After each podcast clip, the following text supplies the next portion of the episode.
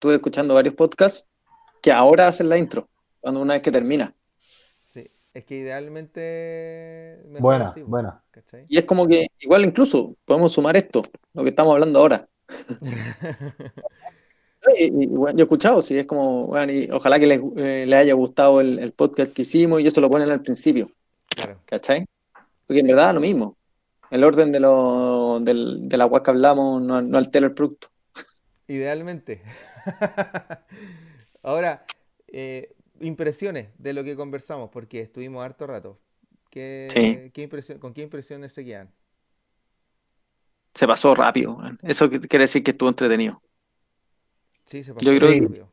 yo creo que estuvo más ordenado que, que el primero que hicimos. Fuimos más, fuimos más tema a tema. Sí, como que hicimos, como que se, hace más fácil esto de, tener eh, tres, como que vaya haciendo preguntas, como que no es una conversación uno contra uno, ¿cachai? Como que hay, hay intervención, hay de todo. Entonces también se hace más fácil y, también te da tiempo para pensar. Sí, claro. ¿cachai? Porque cuando uno ya está como medio, eh, como que entra otro, hacia el mm. toque, pa. ¿Cachai? Entonces como que esa weá está bien. Marcelo, ¿cómo fue tu primera experiencia eh, como parte de Paz Infiltrado? La verdad me sentí súper cómodo. Entonces yo también siento que, espero que esa fluidez se transfiera después al, oyente, ¿cachai? Porque siento que los temas, si bien es cierto, teníamos una, una idea inicial de qué a, qué tema llegar, que no logramos llegar. Sin embargo, weón, pasamos por distintos temas y los logramos ir cerrando cada uno, ¿cachai? Y interviniendo los tres y aportando los tres. Yo traté de, aportar eh, en, mi primera vez haciendo esto. Entonces traté de, seguirle el ritmo a ustedes, ¿cachai? Entonces espero, espero también una retro con respecto a, eh, con respecto a, mis intervenciones, a, a, lo que esperan también como aporte para la, para las próximas veces. Yo creo que. Pero me sentí muy cómodo, de verdad. Decirlo, en la raja. Me sentí muy bien. Yo creo que debut y despedida de Marcelo. Estamos. Estamos. Un gusto. Sí, sobre azul ahí. Bueno, pero lamentablemente, lamentablemente durante el, capítulo que estábamos grabando hoy día, eh, se dio la desgracia de que no le estaba yendo muy bien a, Coquimbo en, su partido contra Defensa y Justicia. Eso yo creo que fue lo único malo.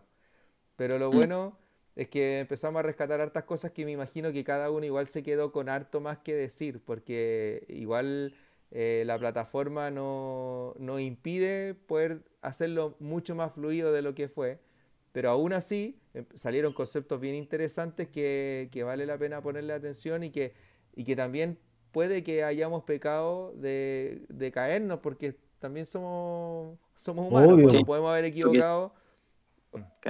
Tiene que haber más cruces. Sí, más, más, más, más dinámica, ¿cachai? De repente, claro, uno se impide y habla y habla y habla y habla, y nosotros los otros cerramos los micrófonos y, pero hay que, hay que, hay que interrumpirnos, ¿cachai? Cara raja. Aunque uno se quede con las ganas de, de, hablar todo el rato, porque uno, claro, uno tiene mucho que decir, pero esto alguien lo está escuchando. Entonces, de repente, como que se vuelve muy monótono y tenemos que, interrumpirnos nomás así, que, que, no sea personal. Y, discutir, pues, si eso es lo rico también, pues, debatir. ¡No tengo Twitter! ¿Cachai? Pegarse sus weas así. Bueno,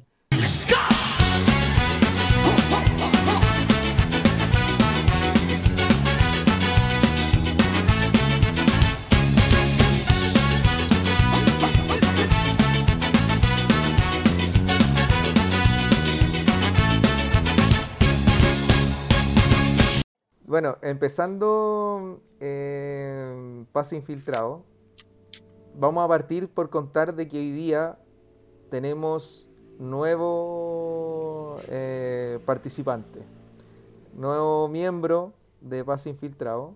Y aquí en la postproducción van a sonar unos aplausos, en donde vamos a recibir a Marcelo López. Bienvenido Marcelito, preséntate tú, cuéntanos un poquito de ti. Hola muchachos, bueno, de partida gracias por, la, la invitación. Eh, un gusto estar acá con ustedes, tanto Nico como, como con Claudio. Nada, eh, ¿qué les puedo contar? A ver, yo soy entrenador de fútbol chileno, marciano del INAF, y mm, actualmente trabajando en fútbol universitario en, en, la Universidad de Chile, en la Casa de Estudios, y eh, mm, en el Club de Socios del UC. Espero, espero poder ser aporte, po. espero poder aprender y compartir con ustedes. No, buenísimo. y cuenta, cuenta, un poquito dónde nos conocía los dos, po. Porque eso, es, eso es, es, relevante. Es relevante para lo que viene ahora. A ver, hay, hay cosas que no se pueden contar con Claudio. Hay una parte en Río que la, la vamos Ah, hay, hay historia, hay historia ahí. Hay historia de camarín. Ahí debemos, debemos confesar que fuimos compañeros de pieza. Así que fuimos compañeros. Fuimos compañeros de pieza. Dejémoslo, dejémoslo. En este minuto voy a traer el violín, por favor, postproducción me va a poner un violín. Y ahora un, un violincito ahí, una, una, tonada romántica ahí. Puta, me desconecto, dejo solo.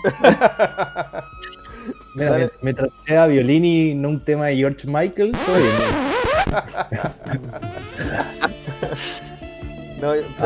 nosotros con Marcelo nos conocimos porque, bueno, los tres, para quien recién se venga a integrar a Paso Infiltrado, somos entrenadores de INAF. Eh, pero con Marcelo nos conocimos porque hicimos junto el diplomado de gestión y especialización en fútbol de la Universidad de los Andes. Y, ahí enganchamos, nos sentábamos en rincones opuestos de, del salón de clase. Y... Ah, opuestos, no oscuros. ¿Ah? ¿Se sentaban en, rincones oscuros o en rincones opuestos? Opuestos, opuestos. ah, perfecto, dale. Eh, no modulé bien, opuestos. Bueno, el asunto es que, es que con eso nos dimos cuenta de que éramos bien preguntones y y como que metíamos harto la cuchara cuando se trataba de algo netamente de cancha. Entonces ahí eh, después nos quedamos conversando y, ahí empezó una amistad que hasta el día de hoy funciona. Así es que esa es la razón por la que Marcelito ahora nos va a acompañar y va a ser parte de este proyecto. Eh, que, esperamos que empiece a, reunir más adeptos nomás, porque que al igual como, como, como pasó como en el primer en el capítulo piloto, que vayamos involucrando temáticas que vayan siendo de interés para quienes lo escuchan, que ese es finalmente el propósito. Bueno, buenísimo. Bueno, yo también quiero aprovechar de, presentarme porque por fallas técnicas en el capítulo piloto no, no, no, se escuchó toda esa parte. Solamente se escuchó el final de Partimos de nuevo. Entonces, eh, Horrible, ¿no? Si primer capítulo, bueno, era para equivocarse, si estamos en eso también. Estamos en, el podcast formativo. Eh, de a poquito vamos a ir, vamos a ir mejorando. Así que bueno, yo soy Nicolás Meri, Nico Meri. Eh, soy también entrenador marciano del INAF. Eh, también tuve, conocí a Marcelo en, clase, coincidimos en, un, curso con, el profe Bozán. Y, de ahí que no, nos conocimos, también compartimos un poco en, Recoleta, que yo iba a mirar y él estaba trabajando ahí. Y bueno, ya Claudio, que hemos, que, hemos conversado harto ahora con, el tema de la pandemia, que hemos coincidido en grupo de WhatsApp y cosas así. Y, nada, somos tres entrenadores marcianos que hablamos de fútbol desde, desde la guata. Al final es eso, como que ya lo explicamos en el primer capítulo de, de contar eh, cómo nosotros vemos el fútbol. Y nada, quiero contarle un poquito, yo estoy viviendo en España, eh, me vine a estudiar un máster a Barcelona y que dura dos años, ya llevo un año y tanto acá, todavía me queda un resto y no, increíble la experiencia, ha sido fantástico todo. Así que ya en Chile trabajé en fútbol amateur siempre, eh, masculino y femenino, con adultos y con, niños. Así que, bueno, a poquito vamos a ir contando toda nuestra historia, anécdotas y, todo lo que, lo que viene para, para este capítulo y, los próximos. Y vamos a sacar harto contenido de ahí de tu, de tu máster, porque nos acabamos de enterar que tenéis clases desde las 9 hasta las 7 de la tarde, weón. Eh, Sí, hasta las ocho. Y, y sentado en el computador, si eso es lo peor de todo. Antes, cuando era, era presencial, era un poquito mejor, porque, porque igual uno estiraba las piernas, como que. eh, y, y es distinto. Es distinto estar de manera presencial. Imagínate en la Masía, pues, o en el Camp Nou que tuvimos en la primera clase. no, Estar ahí. Te, te- te tengo una envidia no sana. No, si te creo, si. eh, es maravilloso estar ahí, pero.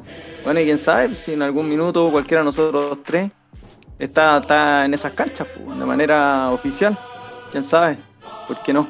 Bueno, un poquito de eso quizás vamos a hablar en, en algún momento respecto a, a la proyección que tiene el entrenador de fútbol chileno y cuáles, quizás también podríamos entrar dentro del terreno de, de cuáles son las ambiciones que podemos tener como profesionales del fútbol, pero ya eh, de entregarnos a ese tema va a ser como con, con un poquito más de solidez desde los argumentos y lo vamos a dejar para un capítulo completo eh, para que estén atentos, para que sepan que vamos a seguir de- desarrollando temas y que quienes escuchen este capítulo eh, vayan proponiéndonos ideas, que sepan también que, que, que nos den su opinión, de que vean realmente, eh, para nosotros saber realmente qué es lo que opina eh, otros colegas o otras personas que trabajan en el fútbol o que, o que vean el fútbol, de por qué al entrenador chileno le cuesta eh, o por qué, eh, eh, por qué razón el entrenador chileno no tiene la posibilidad de llegar a otros mercados con tanta facilidad.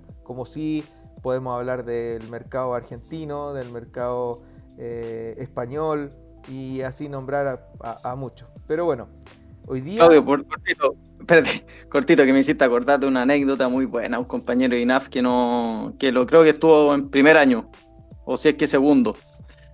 Las aspiraciones de él, típico que te preguntan en, en clase, ¿qué, qué te gustaría hacer? Y qué sé yo, ¿dónde te ven en 5 años, 10 años? No sé. Y él decía que quería comprar un castillo en una isla. Y lo decía en serio. Que quería comprar un castillo. Entonces me, me, me hiciste acordar, ojalá que no lo escuche, estoy contando eso, pero, pero bueno, no terminó la carrera, así que no. Difícil que por el lado del fútbol alcance las lucas para comprarse un castillo, pero, pero bueno, o sea, al final uno se ríe, como también muchos se rieron de, de Alexi y, y Arturo cuando decían que querían ser campeones, cuando eran cabros chicos, ¿me entendí? Y, y nada, pues, y fueron campeones dos veces. O Sí. sea, y tercero en el mundial. O sea, esa es la actitud. Al final hay que uno se ríe si es verdad. Si, si igual son de repente medio improbables algunas cosas, pero, pero ¿por qué no? ¿Quién te, quién te lo impide? ¿Cachai? Quizás somos los mismos no- chilenos los que nos impedimos el progresar. Y también eso es parte del tema que- de lo que queremos hablar más adelante. Alexis, ¿cómo manejas la presión? Porque se habló mucho de tu traspaso, se han ventilado las cifras, se dice que eres el jugador mejor pagado de la Premier League y todo eso aumenta más la presión sobre ti. ¿Cómo manejas la presión? ¿Quién te ayuda en eso? La verdad que la presión eh, no, me, no me juega en contra, creo que a, a favor. Entre más presión tengo, me- mejor me siento. Mejor que, me siento un jugador importante a nivel mundial. Supuestamente, como dices tú, que ser el más pagado de la Premier League me da un, algo muy. me llena de orgullo también, por, ser chileno. Porque a veces ser chileno creo que, cuesta más. Si soy argentino, si soy brasileño, creo que hay que remar 10 veces más. Y siempre lo he dicho que, a veces hay que apoyarse entre nosotros, porque si no apoyamos entre nosotros chilenos, nadie lo va a hacer por nosotros. Y como también pasó el premio Oscar, creo que tienen que pasar cosas importantes para que recién Chile abra los ojos. Y no es así, creo yo, creo que tenemos potencial, pero que hay que dejar la envidia de lado, de, de- de- de dejar que, que el otro disfrute de uno mismo. Y creo que así constantemente la vida me ha hecho grande en sentido futbolísticamente.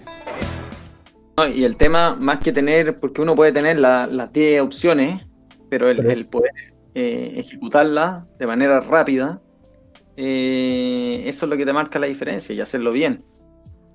de técnica y toma de decisiones.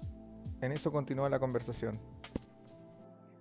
Igual también, Esa- uno como entrenador igual se fija en esas cosas de, de que si el jugador eh, tomó una buena decisión, pero con una mala ejecución, Claro. O sea, que- que- a ver, es- ahí está la, la pregunta de cajón. ¿Qué prefieren ustedes?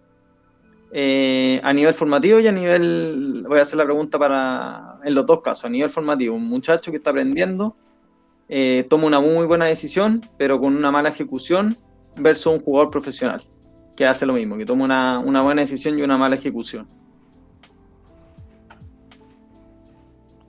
no sé a, mí me interesa, a mí me interesa mucho ese tema. ¿Se me escucha bien o no?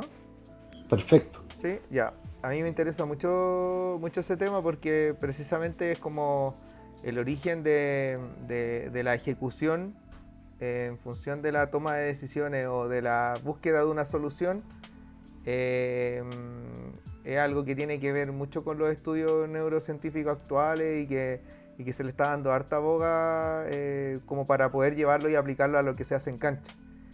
Eh, de acuerdo a la pregunta que hace Nico, eh, yo siento que sea un, chico y, un niño que está en etapas tempranas en donde tenga una, tome una buena decisión pero una mala ejecución y sea incluso un futbolista de elite que, que, que ejecute la misma circunstancia donde tome una buena decisión pero una mala ejecución, eh, la diferencia está en, que en eh, la, oportunidad de, explorar nuevas posibilidades de, mejora de rendimiento están en ambos casos. Pero el trabajo que hay que hacer en uno no es de la misma magnitud que hay que hacer en el otro.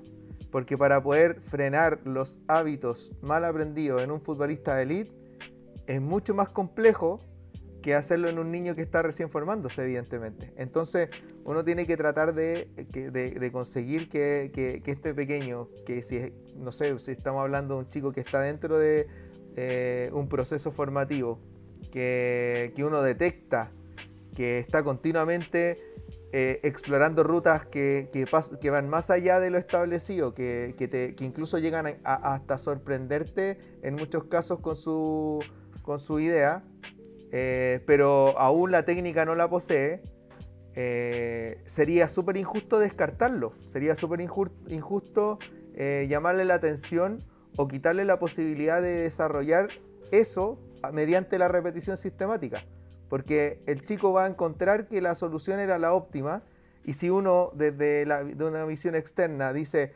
no, no, ejecute esa, esa, estrategia o no tome esa decisión o no hagáis esa weá, por decirlo en buen chileno, le estáis frenando la posibilidad de que esa solución que se está eh, armando una ruta en, sus patrones neuronales reciba ese bloqueo y era muchísimo más enriquecedor para su desarrollo, quizás mejorar que eh, la zona de contacto con la que entregó el pase no era la propia. Quizás no estaba muy bien perfilado quizás la fuerza que tenía eh, a esa edad no era la adecuada para poder entregar ese pase.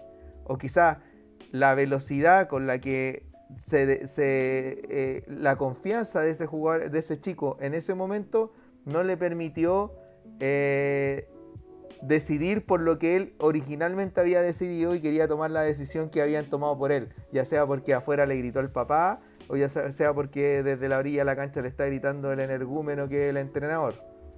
Entonces, te encontré con ese camino. Yo por lo menos siento que eh, cuando, uno está, cuando uno está preparado, porque uno también tiene que prepararse para esto, cuando uno está preparado para observar eh, que ocurran este tipo de circunstancias, cuando uno ve que un chico decidió por algo que oportunamente y bien hecho y bien ejecutado podría haber sido una solución, uno tiene que entregar ese margen de, posibilidad para que lo siga realizando, para que lo siga intentando y para que finalmente se transforme en una solución y no en un error. Esa por lo menos creo que es mi opinión. Chucha, Marcelo, te quedó la vara alta, weón, así que después de esa tremenda explicación, eh, nada, a jugársela, te la tiramos al pie.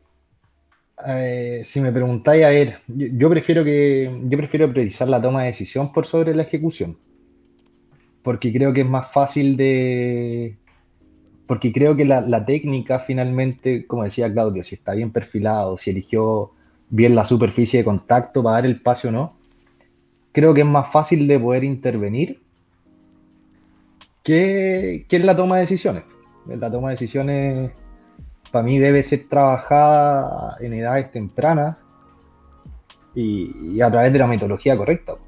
Ah, tú tenés que ser capaz de, entregarle la herramienta a través de tu método, de distintas tareas, de someter al jugador a la mayor cantidad de, situaciones posibles, ojalá lo más similares como a la realidad de juego, contarle que el weón tenga una batería de experiencias suficientes que le permitan tener esa seguridad que hablaba Claudio al momento de enfrentarse a una situación real de juego. Y para eso debe venir del entrenamiento. Entonces yo prefiero priorizar, si tuviera que elegir una de las dos, prefiero mil veces priorizar la, toma de decisiones. Eh, en edades tempranas. Ahora, al alto rendimiento, yo creo que ahí ya el, tema de, la técnica está pulido. Ya es difícil encontrarte con falencias técnicas en, un jugador que ya llegó, que ya llegó. Que ya está compitiendo a nivel profesional. Yo ahí discrepo. Sí, yo también, porque de repente, no sé, eh, me ha tocado ver en, una sub-19 de un equipo profesional de Chile que, deambulaba entre primera y segunda, eh, jugadores de la sub-19 que no controlaban bien. no, no, pero yo te hablo, pero yo te hablo, y yo hablaba con el entrenador, le decía, ¿por qué no te tomas, no sé, cinco minutos en decirle, loco, controla bien? Me dice, no, porque ellos ya deberían de llegar con ese nivel acá y si es que ellos no aprenden solo, eh, no suben nomás. Entonces también ahí cae la, pregunta de cajón. Eh, la técnica.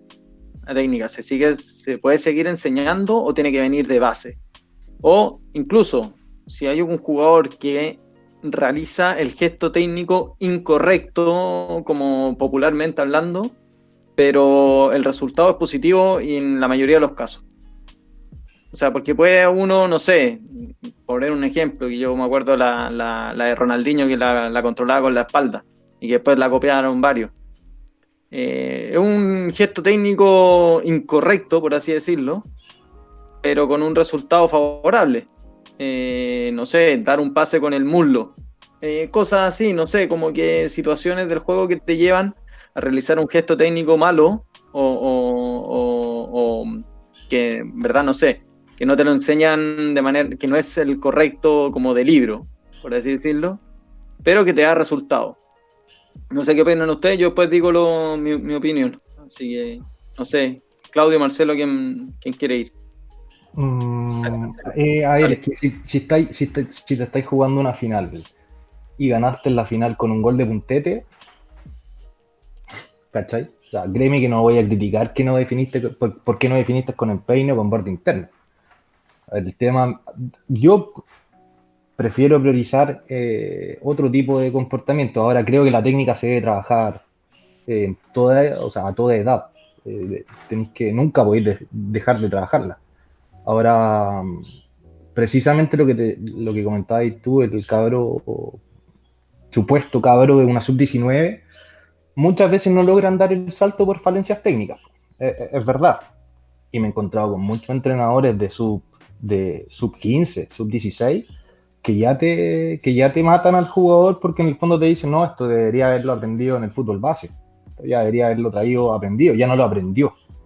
Yo creo que ahí hay un error. Pero si me hacía elegir, ¿cachai? Sobre todo en, fútbol base, a, qué darle prioridad, yo creo que, debería priorizarse la toma de decisiones por sobre la técnica. Sin dejar, por eso quiero ser súper claro, sin dejar de lado, una no es excluyente, ¿cachai? Así que no, sé qué, cómo lo verá Claudio en el, en el, en el tema sobre todo de, de la calidad de las ejecuciones de las superficies de contacto a utilizar, de la realización, de la ejecución de los gestos técnicos.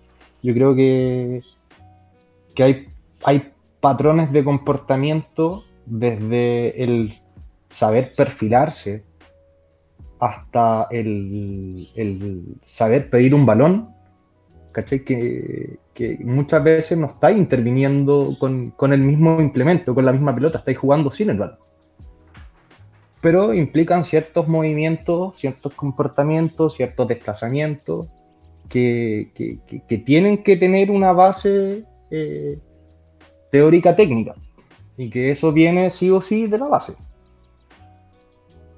Mira, lo que yo pienso es que, tomándome, colgándome un poquito del ejemplo de lo que decía de Ronaldinho, eh, que, es un muy buen ejemplo de alguien que logra generar transferencias exitosas de, un deporte totalmente distinto al fútbol, que es el fútbol playa, de lo que jugaba en la playa con sus amigos, de, ese control que tenía con el balón que es algo que admiramos todos, para traducirlo en el, contexto competitivo, es porque finalmente el, tipo se vio expuesto toda su vida a, la calle, a la playa, a, manejar distintos eh, recursos y tener distintas estrategias para la misma circunstancia, en donde al momento de evocarla no era algo forzado, era algo que fluía.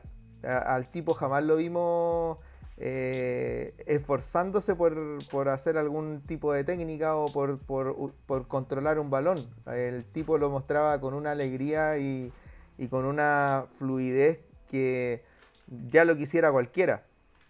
Pero eso es porque finalmente eh, él logró hacer algo que es a donde yo quiero llevar un poco eh, mi, argumentación, que tiene que ver con los contextos, que tiene que ver con, el contexto competitivo, con el contexto de entrenamiento, con, eh, con, el, contexto de darte cuenta de que la, competencia en sí te propone encontrar, encontrar unas soluciones en, particular que son muy distintas a las soluciones que tú en tu cabeza estás eh, solicitándole o, lo que tú le pediste como entrenador, porque eh, estáis sometido al contexto competitivo. Me quiero explicar un poco mejor.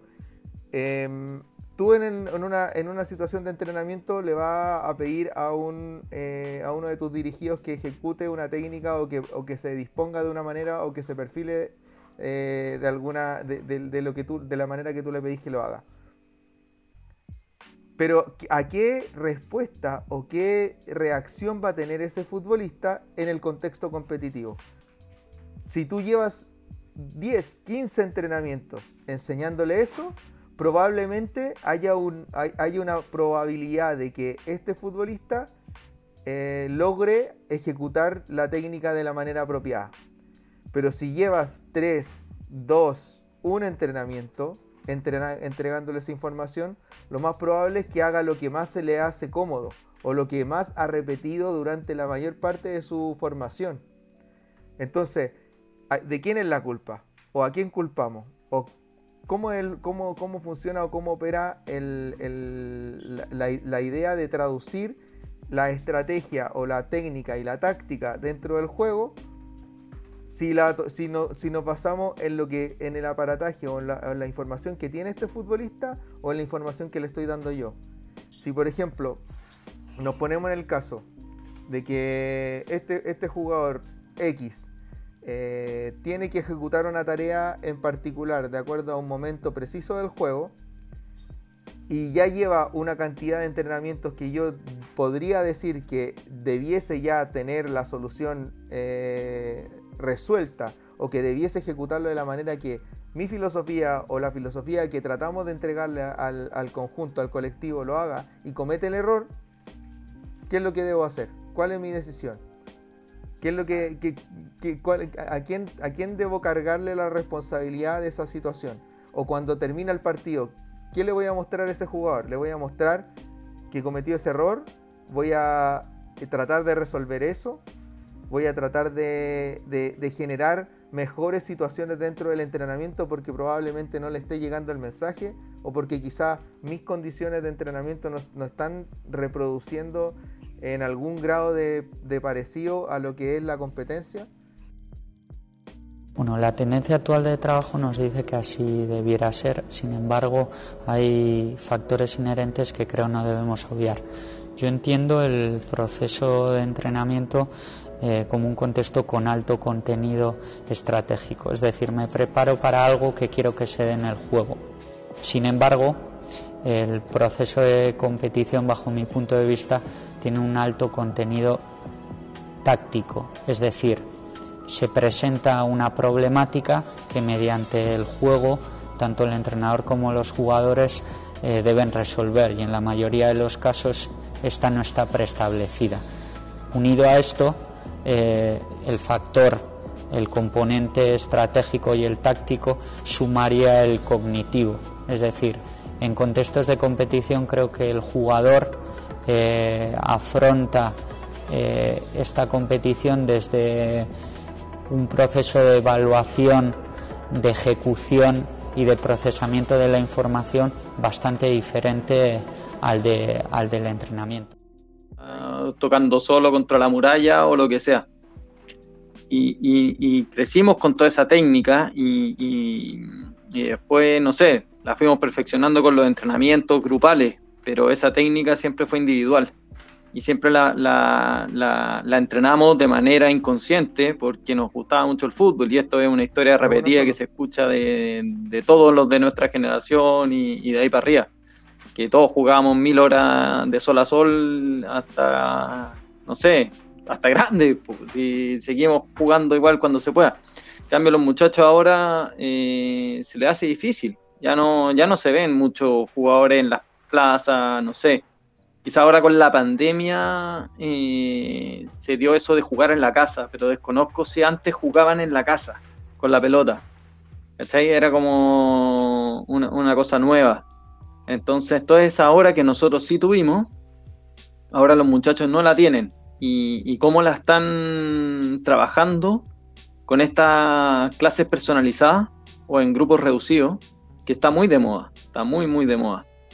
Eh, yo tengo amigos que trabajan en, en esto, en estos eh, como escuela de fútbol como más personalizada y se trabaja la técnica así, pero con un, con un profesional que te va enseñando el gesto técnico correcto, qué hacer, y te van, te van mejorando también la toma de decisiones, el perfil y, una serie de cosas que a nosotros nadie nos enseñó, pero nos salió después de miles y miles de horas de jugar y tratar de mejorar, porque también uno puede jugar y si, no quiere mejorar, juega igual siempre. Pero los que sí queríamos mejorar íbamos practicando, practicando, practicando. Y, pero son millones de horas que estuvimos haciendo eso y ahora se reduce esa cantidad de horas eh, porque tienes a alguien que te va enseñando paso a paso todo lo que hay que hacer de manera correcta. Entonces, también una forma de, mejorar, de mejorar los resultados técnicos en, menor tiempo, con un profesional que te va ayudando, que te va aconsejando, que te va, bueno, te va explicando todo. Entonces, todo lo que no se puede trabajar de manera grupal, porque en un plantel de 20, 25 jugadores, ponerte a trabajar la técnica individual, puede ser, puede ser un entrenamiento cada, no sé, mucho tiempo, pero la mayoría no lo hace porque prefiere priorizar lo colectivo antes que lo individual y lo individual se lo dejan al, al, jugador, que, que, ellos de manera, el trabajo invisible que se dice, o, el, o la típica frase del 22 más 2, que el día tiene 24 horas, dos están contigo en entrenamiento y las otras 22 están solos. Entonces, ¿qué hacen ellos en esas otras 22?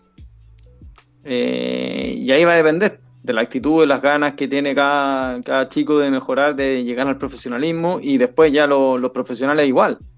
O sea, seguir mejorando y todo. Así, no sé, Marcelo, algo... Mm, mira, a ver, de partida quiero escuchar tu respuesta entre priorizar técnica y, y toma de decisiones y enlazar lo mismo que veníais diciendo con, con, con otro interrogante que no sé si les pasa, pero tal como comentáis tú, que nosotros crecimos jugando en la calle, en el pasaje, en la plaza, haciendo paredes con la cuneta, entrenando con el muro de nuestra casa tipo frontón. Eh, hoy en día los cabros chicos crecen en canchas de futbolito, arriendan canchas de futbolito. No se ve tanto cabros jugando en la calle, sino que se ven eh, equipos colectivos armados random, pero pagando para, jugar en una superficie real, con arcos, ¿cachai? Ya, no usáis las piedras, ya no usáis las mochilas, ya tenéis como el contexto más similar a lo, que, a lo que viene siendo como el fútbol.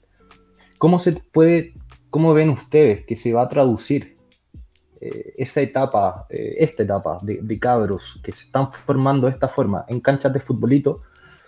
Eh, ¿Cómo se va a traducir su, su proceso formativo desde esas 22 horas que pasan en la casa, que no están contigo, en comparación con lo que tuvimos nosotros?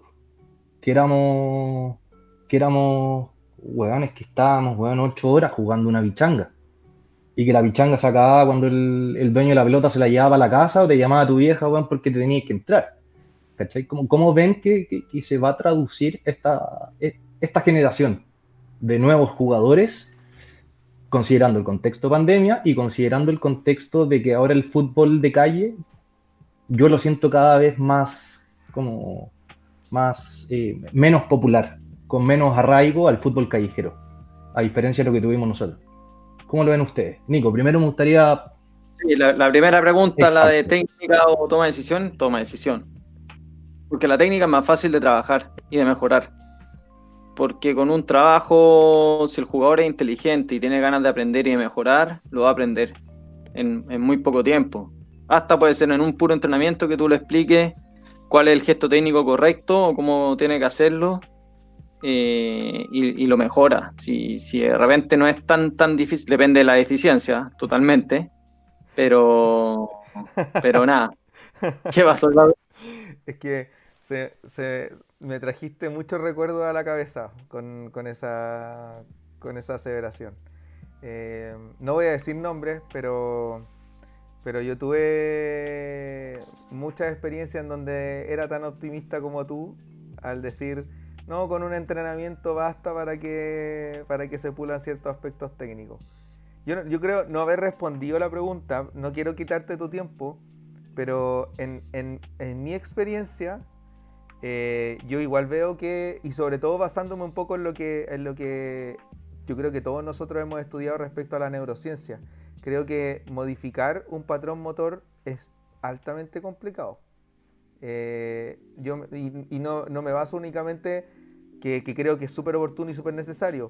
Modificar un patrón motor es altamente complicado, no solamente desde lo que yo viví o lo que hemos vivido todos, porque en cualquier momento nos damos cuenta que nosotros tenemos nuestras propias limitaciones que por más que queramos mejorarlas, eh, nos va a costar mucho trabajo corregirlas, porque tampoco en nuestra si bien somos entrenadores de fútbol, no estamos preparándonos para ser jugadores de fútbol, pero cuando jugamos nos damos cuenta de que tenemos ciertas cosas y ciertas cuestiones que pudimos haber mejorado y que ya es tarde. Eso lo tenemos claro.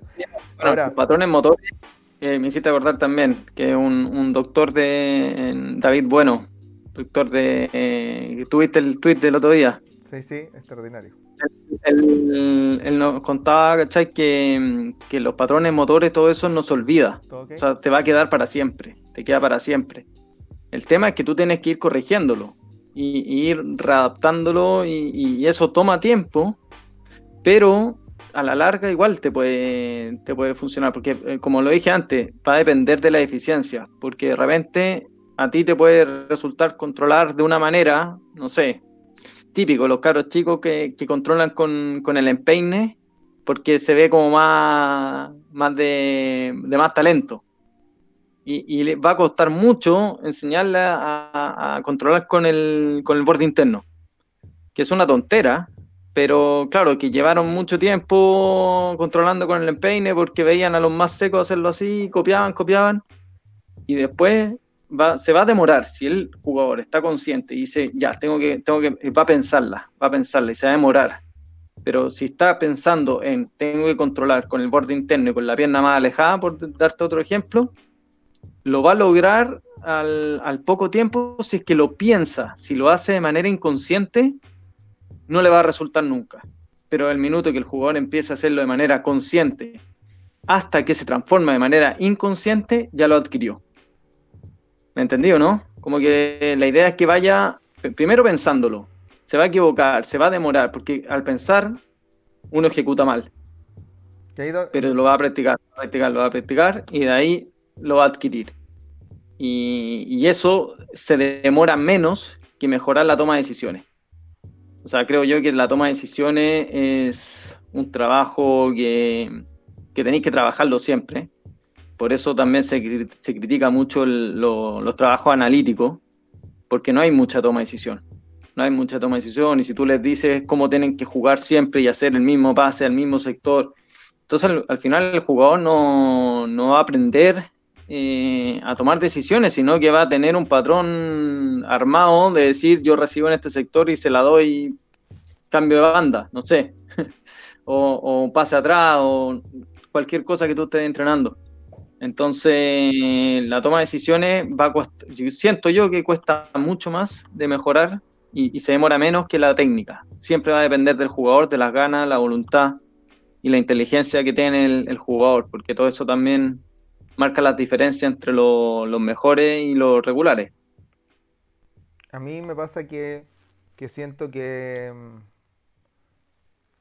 que lo, oportuno de hacer en ese, en ese tipo de casos es siempre tener la, la, técnica y la, y la toma de decisiones mezcladas, que, no sean cosas individuales unas por otras.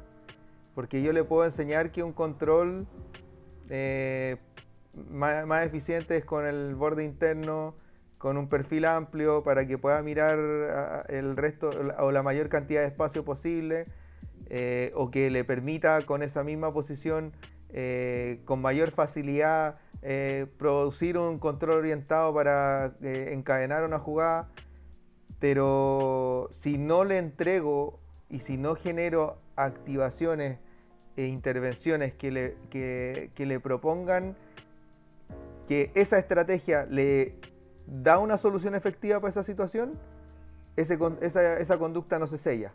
O sea, a mi juicio creo que, que, por ejemplo, a mí me tocó, me tocó verlo con, muchos chicos que, yo le decía, yo los veía con, con lo que tú decías, con el ejemplo que tú decías, que no, que con el borde, con, el empeine eh, controlar eh, lo hago desde siempre y se ve mucho mejor. O, pero profe, ¿por qué, ¿por qué tengo que controlar con el borde interno si con el, con el externo igual puedo? ¿Por, qué voy a tener que cambiar eso? ¿Y por qué están tan hinchahueas con esa cuestión? Porque pero finalmente no es porque no es porque tú le enseñé en un trabajito o porque le mostrís que eh, es la mayor zona de contacto, por lo tanto, bla, bla, bla, bla, bla, sino que porque en una situación dada tenéis que darle el, el feedback inmediato de que se dé cuenta de que va a tener y resultar utilitario para distintas situaciones del juego. ¿Cachai? Vale, ¿y tú crees, tú crees que con, el feedback de decirle, mira, te equivocaste en esto, hubiese sido mejor hacerlo de, esta otra manera, quizás en algunos jugadores sí va a resultar, pero en otros, como el que te, te quejaba, pero ¿por qué si, yo con el borde externo lo, controlo igual de bien? Eh, me hiciste acordar de un, de un entrenamiento del Barça, creo que era la sub-16, que nos mostraron unos videos. La cancha completa, dividieron eh, al equipo en tres canchas la, cancha la dieron en tres. Y un grupo estaba jugando con, con un, un, mini partido de, no, no recuerdo cuántos jugadores, ponle que 6 contra 6, o 5 contra 5, no sé, ponle cualquier número. Estaban jugando un partido. Y con reglas muy específicas, muy, muy, todo como que el jugador A le da el pase al B, el B al C y así, una cosa así. Como que era muy, muy, con muchas reglas. El segundo grupo jugaba un poquito más libre, pero también con ciertas condiciones. Y el tercer grupo eh, jugaba más o menos libre, con como una condición y, listo, y sería, o casi sin ninguna. Y después lo hicieron jugar un partido y los que replicaron de mejor manera lo que se pedía en, en el juego fueron los que jugaron más libre a quienes se les dio más la situación que el entrenador pedía, eran los que estaban más libres. ¿Y por qué? Y se dieron cuenta viendo los videos, las grabaciones. Se dieron cuenta eh, de manera eh, de ellos mismos, se dieron cuenta que jugar, por ejemplo, hacia adelante, siempre de manera muy vertical, perdían la pelota rápido. En cambio, si tocaban con el central y el central se echaba un poquito más atrás y cambiaba y cambiaba el juego por el otro lado, eh, perfecto, les resultaba mucho más fácil. Entonces ellos se fueron reorganizando dentro de la cancha en base a, las oportunidades que veían. Eso nadie se los dijo. Ellos mismos lo descubrieron y después se les, se les hizo mucho más fácil generar eso en un partido. ¿Por qué? Porque lo, adquirieron de manera propia, no fue impuesta. ¿Cachai? Entonces también hay que jugar con, el tipo de entrenamiento para que el jugador adquiera el conocimiento sin que tú se lo digas. Claro, porque ahí, entra, ahí entra lo que hablaba al principio de los contextos, que finalmente eh, seas capaz de crear contextos que, faciliten el aprendizaje que, tú pretendes hacer.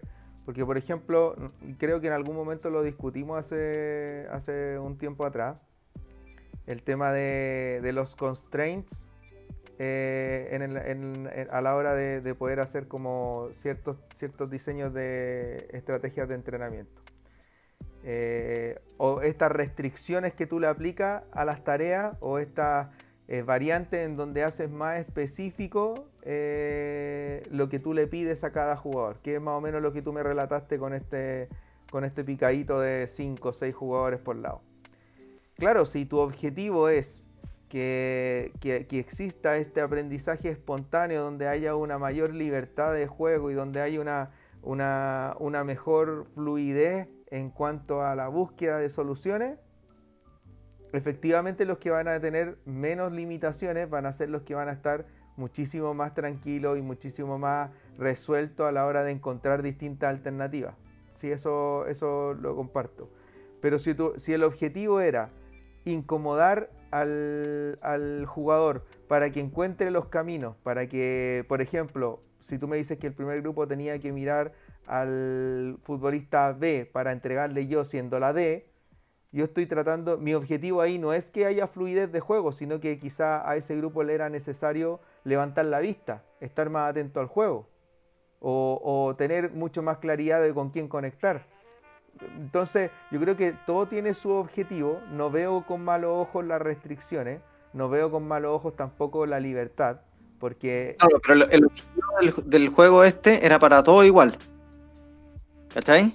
Para todos tenían que realizar una. Entonces, entonces no eran, no eran no, eran restricciones aplicadas al objetivo, sino que eran de plano desventajas. Es que, claro, a ver, el primer grupo, como que les decían paso a paso qué es lo que querían que hicieran. Y ellos tenían que replicarlo de manera paso a paso. ¿Cachai? Claro. Como que queremos hacer una, la, trenza, por ejemplo. y es que ya ni me acuerdo, tendría que revisar los apuntes para, para pero, como... pero, dejémoslo como lo que dijiste. La trenza, la típica que todos hemos hecho alguna vez de tres jugadores, no sé, porque uno va a la espalda, ya. Eso te lo explican de manera paso a paso. Tú tienes que moverte para acá, correr para allá y qué sé yo. Y el otro grupo también tenía que hacer la trenza, pero les decían, bueno, tú se la toca a este, tú a este y de ahí libre, no sé, ya ni me acuerdo, pero por decirte algo. Pero el objetivo para todos era por igual. Y al grupo que estaba solo, eh, o sea, sin reglas, sin nada, al principio hacían cualquier cosa, jugaban fútbol. Pero tenían el objetivo de hacer la trenza y empezaron a ellos trabajar y buscar y hacer el, movimiento que se les pidió.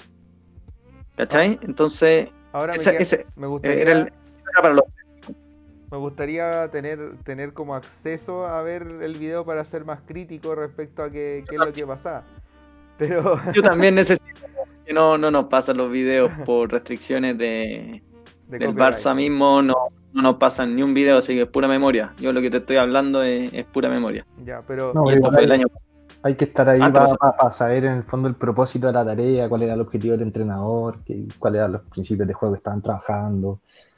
Pero... El MG del video lo vi en 2019 y todavía me acuerdo, pero claro, no con el mismo detalle que cuando lo vi. Claro, no, Oye, pero, pero volviendo a la pregunta que le había hecho, para cerrarla, porque de verdad me interesa, me interesa saber cómo lo ven. En cuanto a lo que les comentaba de, la formación de estos jugadores de pasto sintético versus el jugador de, de pared de cuneta. Mira, yo te voy a dar con, con un ejemplo eh, actual de ahora, donde el club donde estoy, que antes, el año, bueno, el año pasado, sí, al principio del año pasado, hace un año, o ya y de ahí, para atrás, jugaban en cancha de tierra. Jugaban solo cancha de tierra, porque ese era su estadio, en una cancha de tierra. hasta que les pasaron ahora una de pasto sintético, nueva, de lujo la cuestión.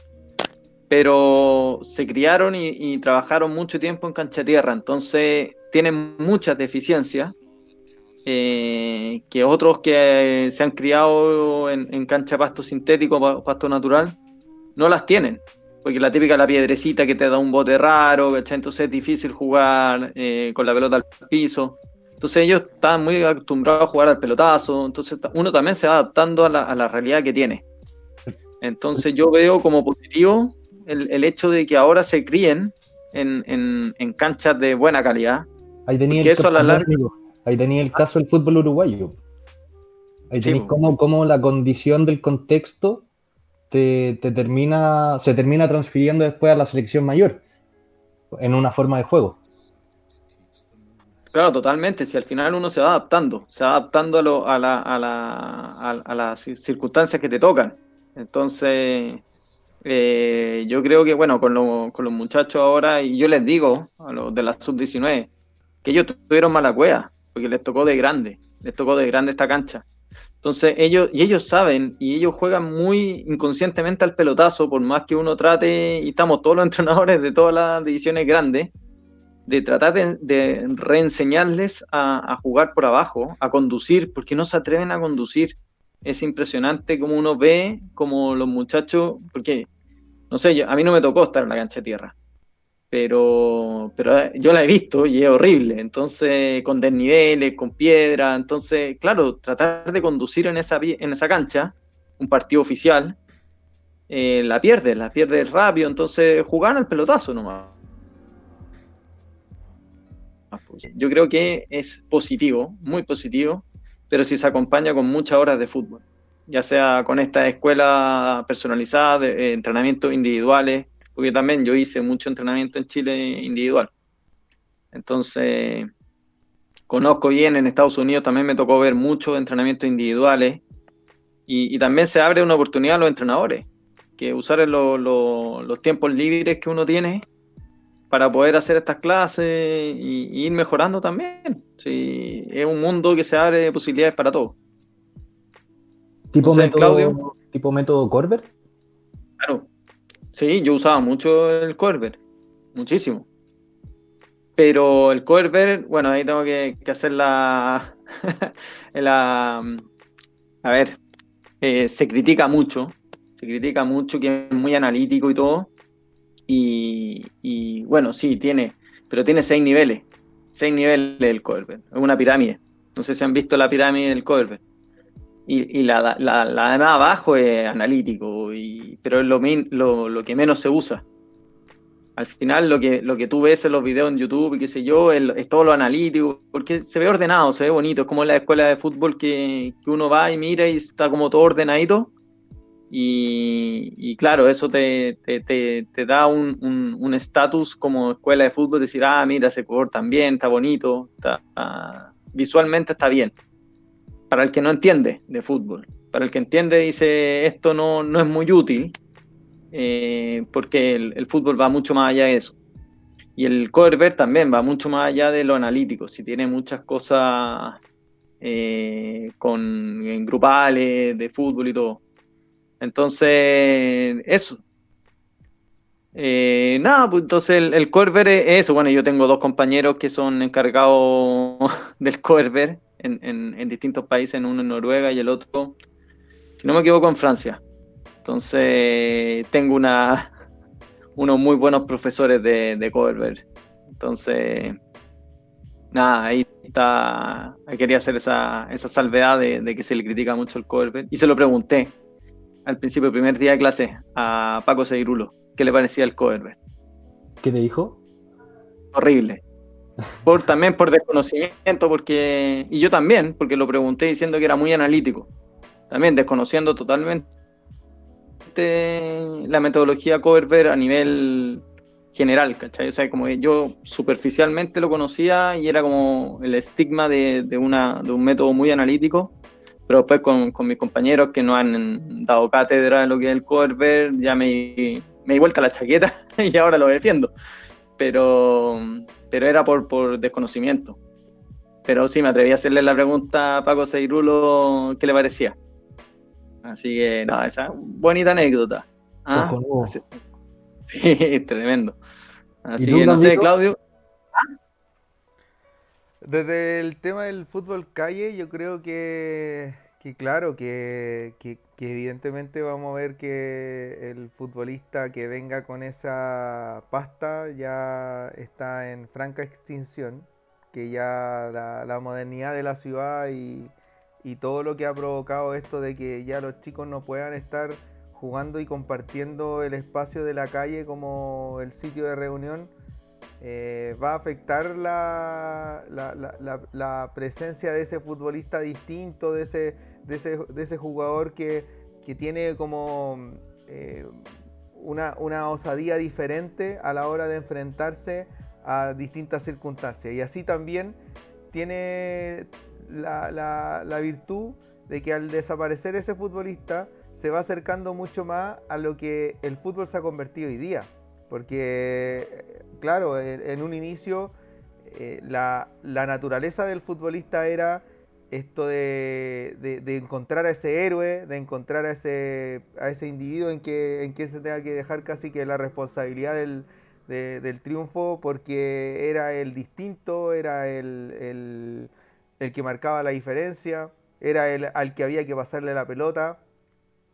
Pero hoy día el fútbol propone otra cosa, eh, ya la especialización del deporte ha llegado a tal punto de que eh, lo colectivo siempre va a primar por sobre eh, lo individual, que si bien es cierto, los grandes talentos van a, seguir, van a seguir apareciendo y van a seguir marcando diferencia, pero ahora si ese talento no se pone al servicio del colectivo no va a marcar la misma diferencia que años atrás, donde románticamente nos acordamos de, de muchos nombres en donde la crianza del fútbol calle era prácticamente la, formación. Hoy día yo, yo, estoy muy de acuerdo con que las distintas metodologías, el hecho de, que, de que, existan distintas oportunidades para, para, poder aprender, para poder recibir ciertas instrucciones, ya sea por clase individualizada, por grupos pequeños, o incluso las mismas escuelas de fútbol con, métodos eh, estandarizados, van a permitir que, cada vez se vaya especializando más el futbolista y vaya teniendo otras cualidades a las que no nos vimos enfrentados hace unos 10, 15 años atrás. Eh, y eso es porque el fútbol ha cambiado y el fútbol va a seguir cambiando y va a seguir teniendo nuevos elementos y va a seguir eh, exigiendo de parte de futbolistas, de parte de entrenadores, de parte de aficionados, de parte de quien, de quien transmite de parte de, los, mismos de los mismos árbitros, eh, nuevas especializaciones y nuevas dinámicas y nuevas estrategias, nuevas conductas, nuevos hábitos, nuevas maneras de ver el fútbol, porque, no sé, yo veo siempre en los artículos los, los exfutbolistas que se quejan de que los futbolistas ahora no ven fútbol, por ejemplo, de que no les gusta ver fútbol, de que no en las concentraciones pasan más metidos en el celular que que, conversando o hablando de fútbol o, mirando partidos o buscando VHS, como era en esa época, que hoy día con la disposición de herramientas digitales ya eh, en vez de transformarse en una oportunidad se transformó en un, en un problema porque ya conectarse con el nuevo futbolista es muy complejo pero es porque las personalidades, así como también los talentos, van mirando hacia otro rumbo. Ah, eh, yo no sé si si teniendo la tecnología que tenemos ahora en el pasado, podamos eh, valorar los índices estadísticos que tenemos ahora en términos de velocidad, en términos de, número de sprints, por ejemplo, en términos de, a, qué, a qué ritmo se juega un partido, cuántas ocasiones se generan antes, o cuántas ocasiones se, se generaban ahora, el nivel de especialización que han tenido los arqueros, los cambios en las reglas que han tenido los arqueros. Yo creo que veo que el fútbol se ha ido especializando a la par con los cambios sociales y estos cambios sociales también tienen de la mano el hecho de que los chicos ya eh, que quieran realmente jugar fútbol, más encima tienen la limitante de tener que moverse a un espacio, comprarse indumentaria apropiada. Nosotros vivimos todavía esa época en la que, en la que jugábamos con zapatos de colegio, en la que jugábamos con, con cualquier tipo de zapatilla, en la que rompíamos jeans, en las que con lo que nos pillara la pichanga, nosotros salíamos a jugar. Pateando una tapa de día. Pero ahora, claro, pero ahora ya, ahora si no tienen las zapatillas con, con para, para cancha de futbolito, si no tienen los zapatos de fútbol, si no tiene el equipamiento, eh, probablemente el chico no va a querer ser parte de la, de, la misma pichanga de amigos. O sea, no tener la camiseta, no tener el color de la misma camiseta que el resto. Son otras limitantes, son otro, otro nivel de especialización, es otro nivel de ver, de ver el fútbol, de vivir el fútbol. Nosotros soñábamos con el balón, por tanto pertenezco a esa generación que nació con un buen balón. Yo considero que me crié como portero, crecí como portero en un fútbol de, grava y cal. Era cal, era grava, era heridas, era tener que tirarte al barro y un fútbol muy diferente al que estamos viviendo en estas épocas, sin duda. Eh, yo estuve ahí más de nueve años en mi vida y sinceramente eh, lo que sí me dejó claro es que o te hacías un hombre o no salías adelante. Llegó el momento de, salir libre. Yo hablé con Oriol Tor y en ese instante me dijo no sufras más, cogió un compromiso conmigo y me dijo si tú trabajas fuera con tu familia y te preparas para cuando tengas que volver, vas a volver. Viene otro fútbol, pero viene otro fútbol provocado por muchas cosas. La realidad es que vamos a entrar en un fútbol mucho más masificado, mucho más tecnológico y sobre todo un fútbol diferente en cuanto a los individuos que vamos a gestionar dentro de los grupos. Viene una nueva era, una nueva era tecnológica, una nueva era intelectual, una nueva era política. Esa revolución va a crear al futbolista de mañana. Tenemos que ser líderes no solo de un grupo de jugadores, sino también de un grupo de trabajo. ¿Van a estar preparados los clubes para ese futbolista? La voz que escuchamos es la de Víctor Valdés, portero histórico del Barcelona, que en ese momento era entrenador del equipo juvenil del Barcelona. Ah, defensa contra Coquimbo, que va a empezar. Están ah. a punto de entrar a la cancha. ¿Lo pueden ver? Sí. ¿Sí? La vamos a dejar ahí. Vamos a seguir por mientras. bueno, ahora todos cacharon que en vivo esto.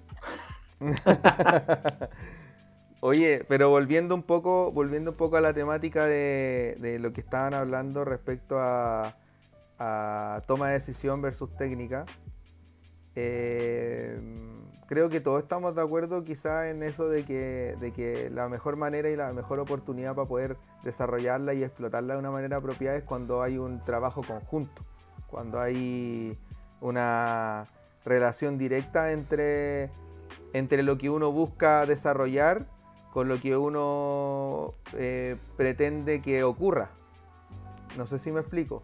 Que, finalmente la manera en que yo pretendo que un futbolista se desarrolle de acuerdo a los criterios formativos que tengo en mi club, eh, tiene que estar en línea directa con la manera en que yo pretendo que algo ocurra, que, que algo se genere.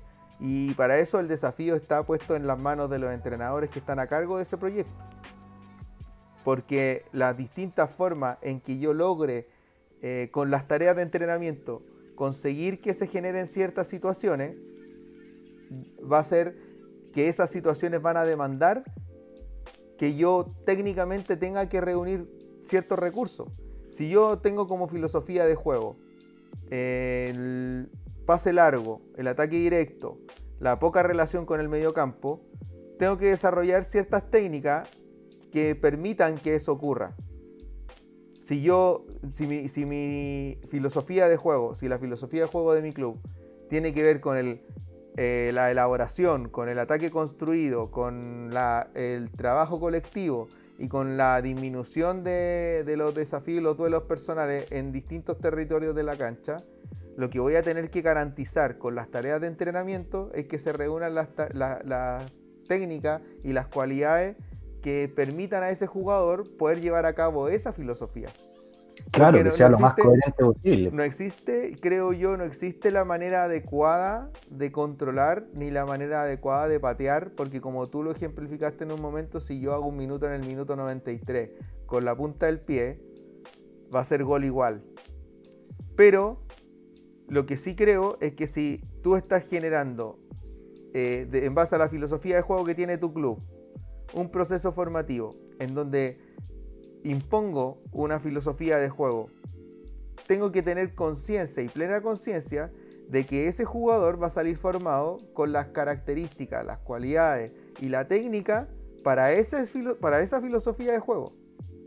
Entonces, ahí es donde, ahí es donde entra en conjunto, donde yo creo que entra el conjunto eh, y genera esa intersección en donde uno dice, ¿qué es más importante, la toma de decisión o la técnica? Yo me, me, voy a poner mi polera amarilla y voy a decir que ambas. Porque, porque a, la hora, a la hora del desarrollo del futbolista es muy importante, es muy importante tener en cuenta el hecho de que de que las técnicas que ese futbolista va a tener y las características que ese futbolista va a tener van a depender de dónde viene. Van a depender de qué es lo que aprendió y de bajo qué sistema y bajo qué rigor y bajo qué estructura y filosofía se desarrolló. Sí, totalmente de acuerdo que obvio que es muy importante las dos. O sea, claramente para tener un jugador completo y a nivel profesional tiene que estar manejando la, técnica y la toma de decisiones y me diste el, ejemplo este, bueno, aprovechando que estoy en el Barça. Los jugadores del Barça, eh, y, me ha tocado estar en muchas charlas con exjugadores en, en activos y, retirados que salieron del Barça, que alcanzaron a debutar algún partido, algún torneo de verano, alguna cosa así, y otros jugaron un poquito más en el primer equipo. Pero claro, ellos venían de un sistema de entrenamiento que era del Barça, o sea, metodología Barça total. Y ellos siempre, bueno, y, lo dicen mucho, que, entrenan eh, más en la semana que en el partido. O sea, como que es más exigente en la semana que el partido. ¿Por qué? Porque ellos juegan en Cataluña. Hasta la sub-19, todos juegan en Cataluña con los rivales que les tocan.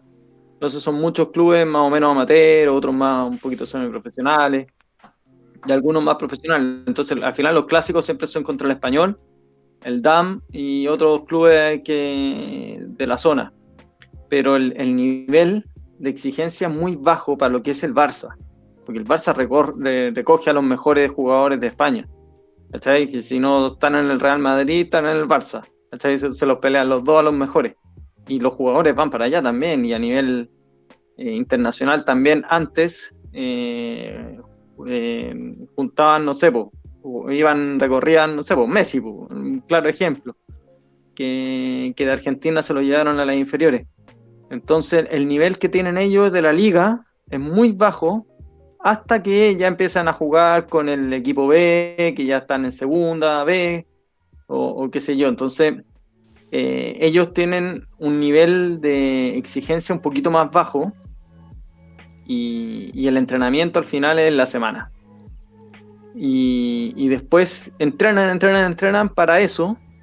Y cuando no logran llegar al primer equipo, porque no todos llegan al primer equipo, o se mantienen en el primer equipo, salen. Y se encuentran con otra realidad.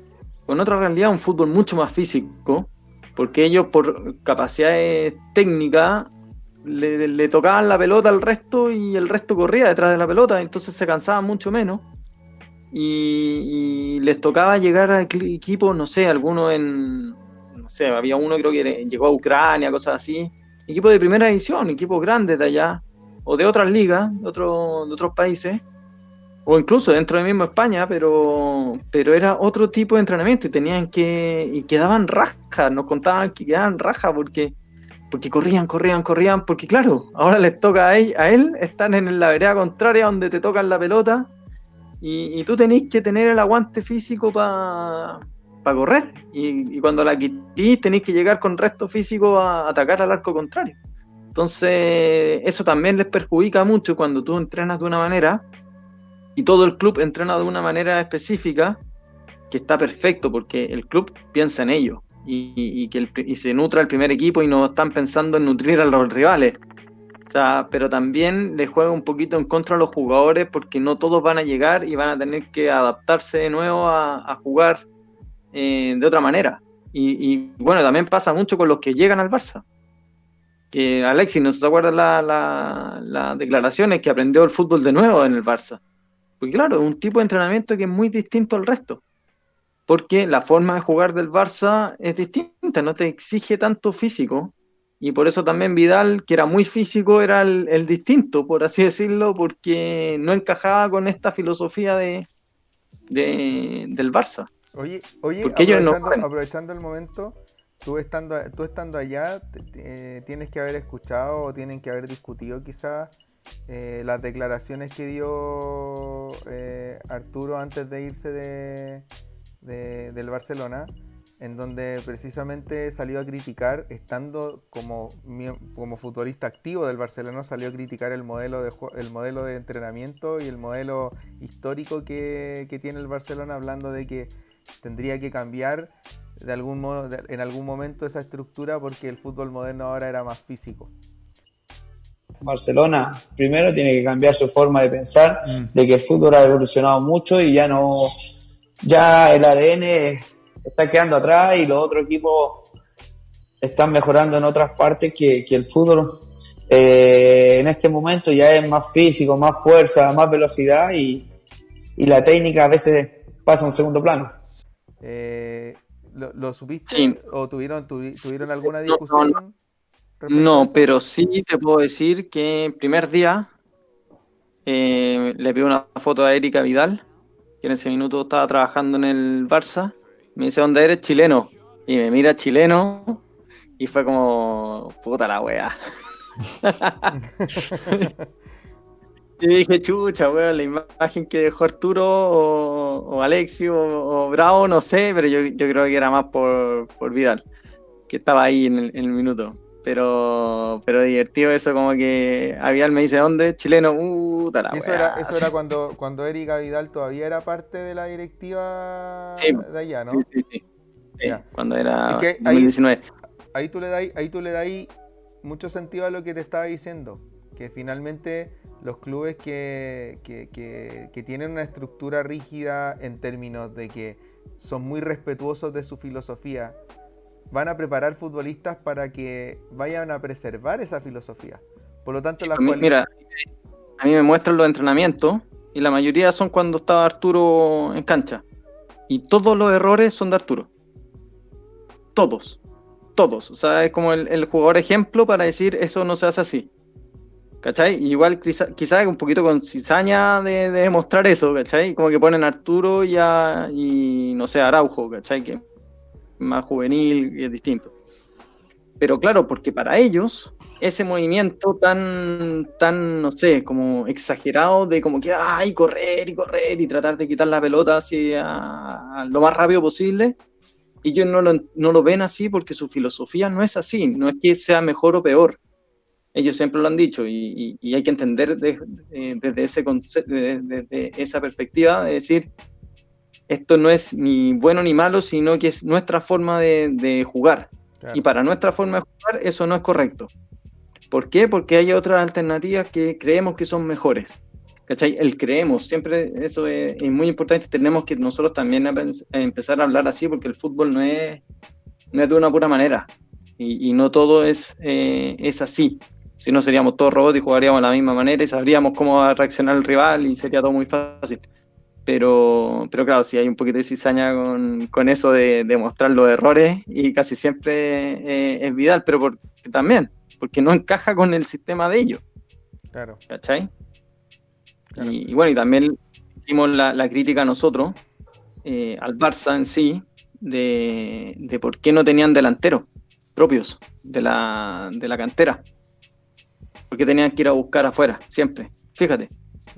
Todos los delanteros de afuera. Entonces, eso también ahí, les devolvimos. buen punto, Nico. ¿Y qué, explicación te dan? Fue como chucha verdad, weón. Fue como, igual también fue como de sorpresa esa. Eh, ¿El último fue Boyan? Eh, sí, pero no duró mucho. ¿Cachai? Y Pedro, Pedro Boyan, pero un 9. de los 9, sí, porque igual por los extremos igual tienen. Porque también tuvo a, a los mexicanos, ¿te acordáis? de Dos eh, Santos. y, qué sé yo. Es que de acuerdo, de, acuerdo al modelo, de, acuerdo al modelo de, juego que, tiene el, el Barça, eh, los nueve sobran. Sí, pues, entonces Y- el, el 9, Y ahí ¿a es quién? Y ahí cuando llegó, cuando llegó, por ejemplo, Slatan, o, o que después llegó Suárez, Suárez llegó en, quizá en una época por, cuando ya se estaba casi desmantelando la filosofía que, por la que el Barcelona se hizo mundialmente famoso, ¿cachai? Entonces, Imagínate que nos contaron la historia espérate, cortito. El, un, ¿Cómo se llama? Uno de los goleadores históricos de la, selec- de las divisiones menores del Barça es abogado. Imagínate, pues, weón. Vos estás en un juicio, weón, con. Te está defendiendo uno de los goleadores históricos del Barcelona, o te lo tenía en contra.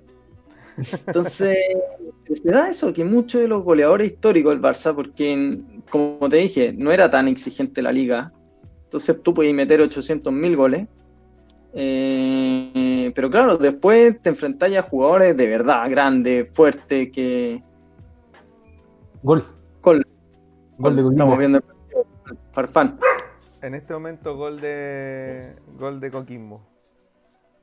Hay Vamos, un técnico mierda. chileno dando la cara, excelente. Hay uno, uno de los, bueno, que puede ser la alternativa para la selección, no sé, eso lo vamos a tocar otro día. Pero, Eso. pero bien, pues. Pero, pero sí, yo creo que, mira, ahí, ahí, ahí resul- resultan de, de esta discusión harto, hartos temas, porque, por ejemplo, ¿qué pasa con esos clubes que tienen una filosofía marcada y un sistema de trabajo eh, planificado en donde lo que buscan es lo que quieren y lo que buscan es lo que finalmente termina resultando? ¿Qué pasa con, con los proyectos de futbolistas que finalmente no encajan dentro del primer equipo o que no tienen cabida o que no tienen ese espacio? Eh, ¿Por dónde uno puede criticarlos? Porque uno puede decir, ¿eso, eso e- el sistema Barça perjudica o fortalece al futbolista? Porque si te encontráis con declaraciones en donde, por ejemplo, Alexis Sánchez diga, yo aprendí el fútbol, aprendí a jugar fútbol en el Barcelona, eh, o muchos futbolistas, entre ellos eh, Henry, eh, fu- futbolistas de la calidad de Henry, terminan diciendo, yo entendí el fútbol cuando estuve con Guardiola, que debe ser, yo creo que debe ser la mayor expresión de lo que significa el sello Barcelona cuando estuvo Guardiola dirigiendo eh, a ese club. Entonces, te encuentras con ese tipo de declaraciones, pero claro, cuando ese futbolista no está ahí y le toca enfrentarse a otra realidad, eh, ¿qué es lo que pasa? ¿Qué es lo que, qué es lo que ocurre? Eh, nosotros podríamos ser críticos del Barcelona por entregar una fisonomía, por decirlo de alguna manera, del fútbol que no se ve en otro lugar. ¿Lo podríamos culpar por eso? ¿O debiésemos eh, llamarle la atención a todos los demás, a todos los demás clubes que no tienen una filosofía eh, propia, por la que finalmente uno diga, ¿sabes qué? Este jugador que se está yendo del club, eh, como, no sé, pongamos el caso de Pedro. Pedro que, se- que ya no pertenece al Barcelona, reúne las características para que mi club... Oh, gol, gol ahora de Defensa y Justicia. Eh, reúne las características para que funcione en mi club, pero no, no contrato a un futbolista porque es del Barcelona. No contrato a un futbolista porque viene saliendo de allá. Lo contrato porque sus características y, su, y su- sus cualidades pueden servir con la filosofía que tengo en este club. ¿Me, entien- ¿Me explico, no? Sí, sí, te entiendo perfecto. Sí, bueno, ahí hay que ver. eh, va a depender más que del jugador, más que de dónde venga. Y, y nada, o sea, eh, cosa de ver, no sé. Yo, yo analicé mucho, desde mucho antes, eh, de venir acá y todo, el tema de los jugadores salidos del Barça. Que no todos triunfaban, casi ninguno. Sea, Pedro es de los casos más exitosos fuera de España, o, fuera del Barça. Pedro jugado, jugado muy bien. Y eso también es una de las cosas que se le, que se le critica a Messi y de decir cómo se se rendiría de la misma manera en otro lado. ¿Cachai? Porque es muy fácil ser el mejor del mundo si te la pasa Xavi Iniesta. Te dan los pases que te- no te los da nadie más. ¿Cachai? Que en Argentina no tenían a Xavi, no tenía ni Iniesta que le dan ese pase que no te lo da ningún otro jugador en el mundo. Entonces, a diferencia de Cristiano, que, que ha jugado en distintos clubes y la ha rompido en todo, ¿cachai? Pero, o sea, Messi es extraordinario, uno de los mejores del mundo y si es que no, el mejor. No, no estoy criticándolo en ese sentido. Pero sí es, es como una, una espinita que queda diciendo cómo hubiese sido en otro lado. Me desvié totalmente la pregunta, y... pero, pero bueno, ahí esto se trata de irse por las ramas también. Así que no sé, Marcelo, tú. O sea, yo aplaudo y valoro mucho que, que tengáis clubes como el Barcelona que tengan una filosofía de, de, club. ¿Cachai? Onda, si existieran más clubes con una filosofía a lo mejor diametralmente opuesta a la del Barcelona, pero la cultivaran desde el fútbol base hasta transferirlo al primer equipo, lo aplaudiría igual. El punto es, me parece interesante analizar lo que, lo que comentaban, que en el fondo a lo mejor es, cierto. Eh, forman jugadores para el, para el Fútbol Club Barcelona. Pero ¿qué pasa cuando no están en el Fútbol Club Barcelona o no alcanzan a llegar al Fútbol Club Barcelona? ¿Les alcanza para para rendir de la misma forma, para tener, para tener, para cumplir con las expectativas también que ellos mismos tienen de, pasar de un club así de grande con, ese nombre y encontrarse con que, con que la forma de juego del, equipo al que llegaron es totalmente opuesta, que ya no tienen la, cantidad de, de, veces que tenían antes el contacto con el balón, que, que ya no corren lo mismo sin la pelota, como corrían sin el balón en el Barcelona. Eh, creo que es interesante debatir. Ahora, el Barça forma jugadores para el Barça, ¿cachai? Que se puedan integrar después a otros, a otros modelos. No, no sé si sea tanta responsabilidad del club. Ahora, si llegara un club y me dijera, sabéis que nuestro modelo es trabajar con un sistema de juego y una forma de juego distinta en cada una de las series menores, desde la sub 12 hasta la sub 16, para entregarle una batería eh, suficiente de, de, comportamientos, de, de, juego, contarle que el cabro al llegar a primera se pueda desenvolver en cualquier forma, en cualquier equipo, también lo aplaudiría. Pero creo que es un, pero creo que al final al momento de, hacer la transferencia hacia el fútbol profesional va a depender mucho de, qué defina el técnico del primer equipo. Y si no tenía esa coherencia, ese hilo conductor, que te marque esa etapa, ese camino, cosa que el cabro pueda decir, sabéis que yo voy a jugar de esta forma en la sub-12 y va a ser lo mismo, los mismos requerimientos para poder llegar al fútbol profesional estando en el Barcelona, es increíble. Ahora, como es, pues no hay una forma, no hay una receta, y estaría bueno que empezaran a aparecer más. Son, el, Barça es tan alabado porque al final es, es, el club que lo hace, ¿cachai? Que, tiene esa filosofía y que la promueven. Así que yo. Sí, porque tienen los de pertenencia. Los bancos, los bancos. Más allá del éxito deportivo. Exacto, exacto, un sentido de pertenencia y son a ver, el Barça tiene eso. Ahí sí. sí, está como ida la señal. Pero nada, mira, no sé, yo veo ejemplos, algunos clubes, no sé, acá en Chile, que se dedican más a la exportación de jugadores que a la, a la nutrición del primer equipo. ¿Cachai? Como que tratan de, de a las figuras que tienen en, la, en, las divisiones menores, subirlo al primer equipo y de ahí, chao, venderlo lo más rápido posible, lo más caro posible. ¿Ah? Entonces también es una, forma de, negocio del club y que quieren eso y quizás no quieren eh, no quieren nutrir al primer equipo, sino que el primer equipo se, se forme jugadores de afuera, porque a, la, a, los de la, del fútbol base los venden, a las figuras los venden. Entonces, y también es válido. Yo estaré de acuerdo, no de acuerdo, Mm, no tengo pito que tocar ahí. El dueño del club es que decide eso. Pero también es una forma de, hacer negocio, porque hoy el fútbol es negocio también.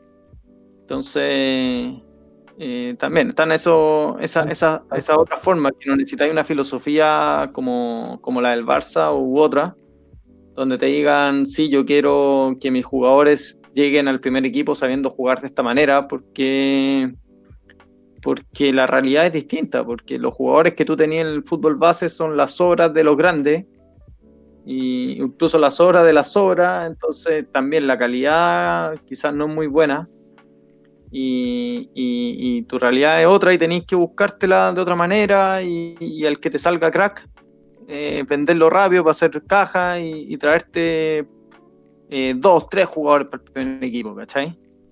Porque también esa es la otra, no salen a cada rato los cracks de, la, de las inferiores, ¿cachai? Entonces hay quienes buscan guardarlo y quedárselo lo más tiempo posible y otros buscan venderlo al toque, ¿cachai? Y ahí también juega mucho el tema de, del representante. Que ese es otro tema que vamos a poder tocar más adelante, ojalá con algún representante o alguien ligado a eso. Pero, pero sí, tiene mucho que ver. No quiero dar nombre, pero hay uno que está jugando en Estados Unidos. que jugó un par de partidos primera nomás y, y, y mucho no, no hizo, ¿cachai? era, más prensa y eso también eh, afecta al fútbol, ah, pero, pero nada más, ¿cachai? Ahora, pero esos talentos hay Ahora respecto al tema de, la filosofía y de la manera en que te, en que te enseñan a jugar, em, yo creo que ningún club se va a hacer cargo de, de formar para que la, para que la batería de, de, cualidades o de capacidades que pueda tener el jugador sean las óptimas para múltiples otras filosofías. Nadie se va a hacer cargo de eso. Yo creo que no, no van a trabajar en función de que ese futbolista, de crear un futbolista integral. No, eso no va a pasar.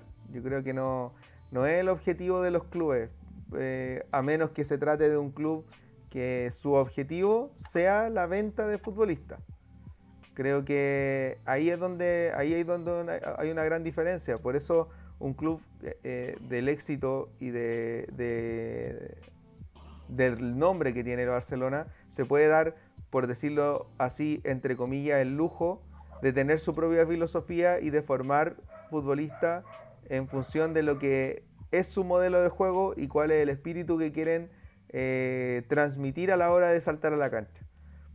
Pero hay otros clubes que bien teniendo, no teniendo ni la mitad quizá o siendo una fracción de lo, de lo que es el Barcelona, pero teniendo eh, la importancia a nivel nacional, como son los grandes de Chile, por ejemplo, eh, no, no tienen tampoco una, una, filosofía formativa en donde uno pueda reconocer un sello, donde uno pueda reconocer a un futbolista, donde uno pueda decir, no, este es el método, eh, el método del Colo Colo, este es el método de, de, Universidad de Chile, este es el método de, quizás podríamos decirlo de Universidad Católica, quizás, pero, pero así como para que uno vaya formando futbolistas eh, para una manera de jugar, es necesario que el club tenga súper claro cuál es su filosofía, tenga súper claro cuál es su perfil, tenga que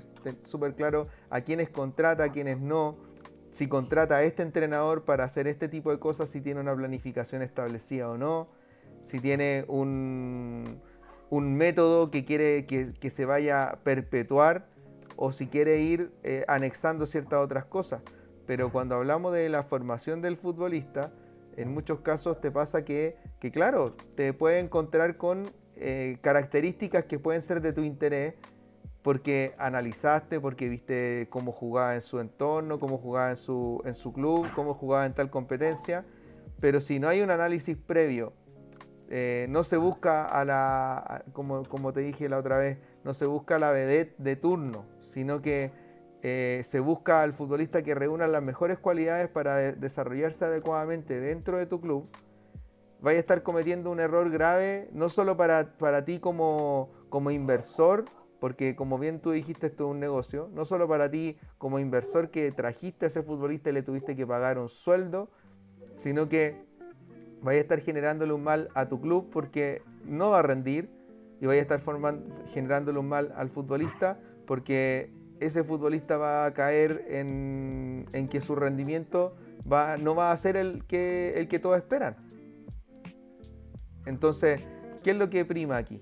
¿Qué es lo que, yo, yo estoy de la mano de lo que dijo Marcelo delante, que ojalá eh, celebrarle a los clubes la, la, capacidad de poder formar en función a, su propia identidad, de crear espacios para que eh, los futbolistas se identifiquen con ese modelo porque le están creando una ideología, una filosofía, una, una manera de ver el fútbol para su club, para que se esfuercen a llegar a lo alto, pero si no, esas cualidades que no van a ser muy diferentes a otra filosofía de club en específico, tengan la posibilidad de llegar también ahí. Hay un tema igual de, sustentabilidad al momento de tener un modelo, de autosustentabilidad.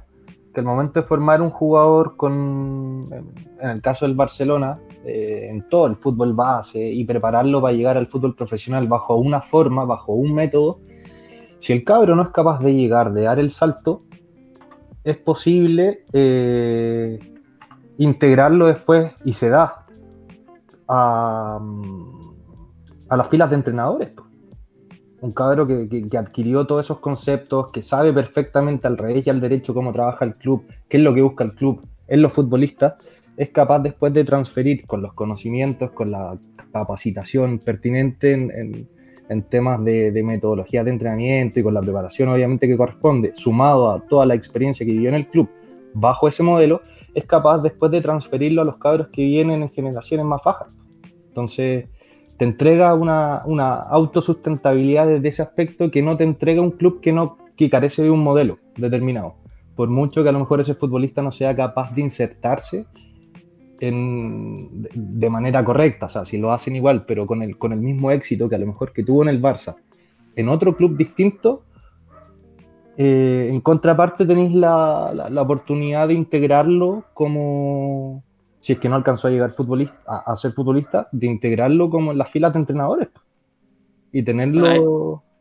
Cuenta, que la, el tema de contratación de entrenadores en el Barça es eh, tenéis que dar la PSU, tenéis que estar ahí, dais una prueba para recién em, eh, postular como a la academia, al Barça Escola. Eh, entonces, como que tú das una prueba teórica, práctica, de todo y que hay como en una lista de espera y de ahí te, seleccionan y te pueden mandar a China te pueden mandar a la escuela del Barça ahí mismo, Barça, o, te pueden mandar para cualquier parte. Tú tenés que estar dispuesto a, representar al club en el país que sea, porque ellos, bueno, como al ser tan gigantes, también están en muchas partes. Y de ahí, viendo tu rendimiento, no es resultado, sino que como entrenador, eh, se te puede abrir una, puerta en el, en, el fútbol base del propio club. ¿Y, y cuánto...? serie de pasos como para llegar ahí. ¿Cachai? No es como llegar ahora, como en Chile, que salís del INAF y agarráis la sub-19 de, cualquier equipo grande, ¿cachai? No, allá es un proceso de, años que te puede tomar para llegar ahí. ¿Y cuántos chicos tenéis como entrenadores que tuvieron paso como futbolista en el Barcelona? Hay, hay. hay algunos, no te podría decir cuánto, pero hay quienes nunca fueron futbolistas y algunos exfutbolistas, pero que, como, como tú bien dijiste, que no llegaron al primer equipo o duraron muy poco y se dedicaron al, a, ser entrenadores. ¿Cachai? Que en verdad, si tú lo escucháis, no, mm, tenéis que googlearlo para saber quién es, ¿cachai? Claro, claro. Pero no es un nombre, no sé, pues si te dicen Puyol está en la sub-16, chuche, ya todos saben quién es Puyol, ¿cachai? Pero pero nada, o sea, sí, hay, hay de todo, ¿cachai? Quienes jugaron, quienes no jugaron. Yo quiero, yo quiero, eh, meter la cuchara entre medio para que no se vaya, eh, para tratar de ir cerrando un poco el tema. eh, dejando un poco de lado el modelo Barça, porque el Barça es un, es un caso, yo creo que único en su especie. Transfiere entrenadores, eso, eso también quería decir. Hay clubes todos lados que preguntan, ¿me pueden mandar un entrenador para el primer equipo acá? En, Asia, sobre todo. Y tuve charlas con entrenadores así que estaban en, en el Barça Escola y le dijeron, al, llamaron al club, oye, necesito un entrenador de tu filosofía que venga para acá. ¿A quién me recomendáis? Y preguntaron, ya, ¿tú querés ir? Sí, pum, y se iban. Eso también se da, eso igual es, eh, es potente porque no solamente transfieren jugadores y todo, sino que también hay un mundo detrás, que los entrenadores y, otra, y otros especialistas, eh, que igual van y, y, y, los llaman y buscan jugadores o entrenadores de, de esa filosofía para eh, replicarla en países donde no son tan futbolizados también. Eso, de eso no se habla mucho, ¿ah? Y lo encuentro, lo encuentro eh, muy como entretenido de ir profundizando respecto a que, a que claro, es una es un producto de exportación no tradicional, que, que finalmente se, se, se, transforma en que la filosofía eh, se exporta a través de embajadores, por decirlo de alguna manera, que los entrenadores se convierten en un embajador de la filosofía del Barça.